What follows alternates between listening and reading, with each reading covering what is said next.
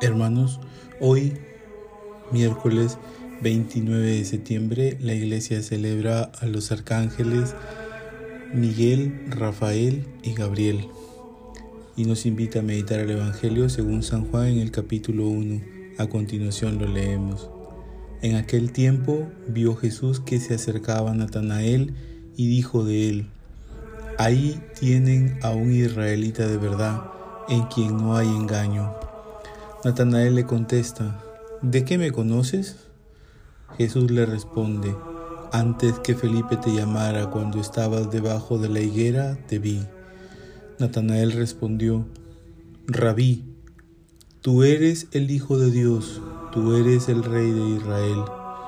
Jesús le contestó, por haberte dicho que te vi debajo de la higuera, ¿crees? Has de ver cosas mayores. Y añadió, les aseguro, verán el cielo abierto y a los ángeles de Dios subir y bajar sobre el Hijo del Hombre. Palabra del Señor. Hermanos, hoy, miércoles 29 de septiembre, la iglesia celebra y recuerda a los tres arcángeles Miguel, Gabriel y Rafael. La palabra arcángel proviene de la palabra griega ar, que significa principal, y ángel, que es mensajero de Dios. Recordemos también lo que dice San Gregorio Magno. Él dice, hay que saber que el nombre de ángel designa la función, no el ser de lo que lleva. En efecto, aquellos santos espíritus de la patria celestial son siempre espíritus, pero no siempre pueden ser llamados ángeles, ya que solamente lo son cuando ejercen su oficio en mensajeros. Los que transmiten mensajes de menor importancia se llaman ángeles, los que anuncian cosas de gran trascendencia se llaman arcángeles. También tenemos que decir que hay siete arcángeles según las Sagradas Escrituras y nos basamos para ello en dos textos. El texto de Tobías 12:15, en el cual San Rafael se presenta como uno de los siete ángeles que están delante de la gloria del Señor y tienen acceso a su presencia. Y también el texto de Apocalipsis 8:2, en el que San Juan describe, vi a los siete ángeles que estaban delante de Dios y ellos recibieron siete trompetas.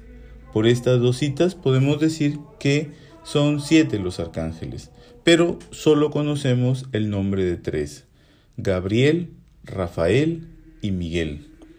Gabriel significa fortaleza de Dios y aparece en los textos del el libro de Daniel 8.16, 9.21 y también es un arcángel muy querido porque lo recordamos en la anunciación de la Virgen María. Es el que lleva el anuncio de que María será la madre del Salvador.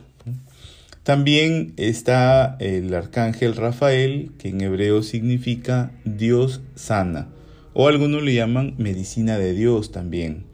Y está el arcángel San Miguel, de quien dedicaremos un poquito más, ya que San Miguel es el patrono de la arquidiócesis de Piura, en donde nosotros estamos.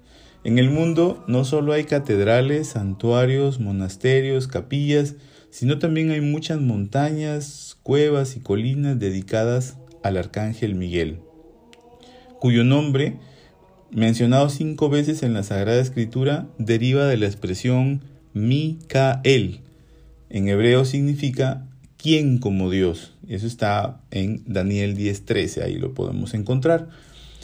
Debido a su gran popularidad, incluso en Roma, después de haber vencido la, peste, hay una estatua del el ángel guerrero que envaina su espada sobre el castillo San Angelo. Ha sido también el centro de otras numerosas historias y anécdotas. Hay una en especial, la de el 13 de octubre de 1884. ¿Qué pasó allí? El 13 de octubre de 1884, habiendo terminado de celebrar la misa en la capilla del Vaticano, el Papa León XIII se detuvo unos 10 minutos. Dicen que su rostro, según los testigos, revelaba tanto terror como asombro.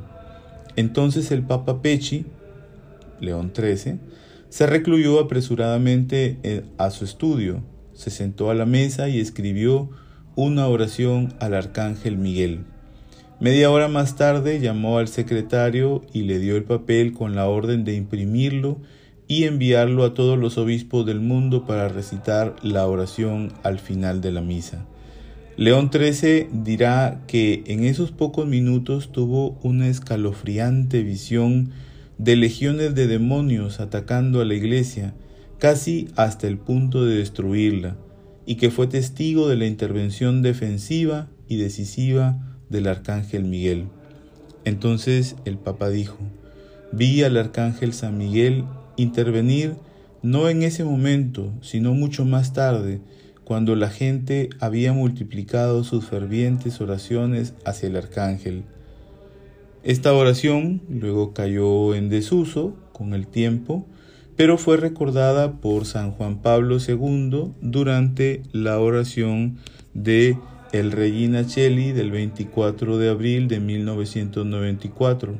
Él dijo, invito a todos a no olvidarla, decía el Papa San Juan Pablo II, sino a recitarla para obtener ayuda en la batalla contra las fuerzas de las tinieblas y contra los espíritus de este mundo. Quisiera finalizar con esa oración bellísima San Miguel Arcángel. Espero también me acompañes a recitarla. San Miguel Arcángel, defiéndenos en la lucha, sé nuestro amparo contra la perversidad y acechanzas del demonio. Reprímale Dios, pedimos suplicantes. Y tú, príncipe de la milicia celestial, arroja al infierno con el divino poder a Satanás y a los otros espíritus malignos que andan dispersos por el mundo para la perdición de las almas. Amén. Te bendigo desde aquí, Casa San Agustín, Cric Piura.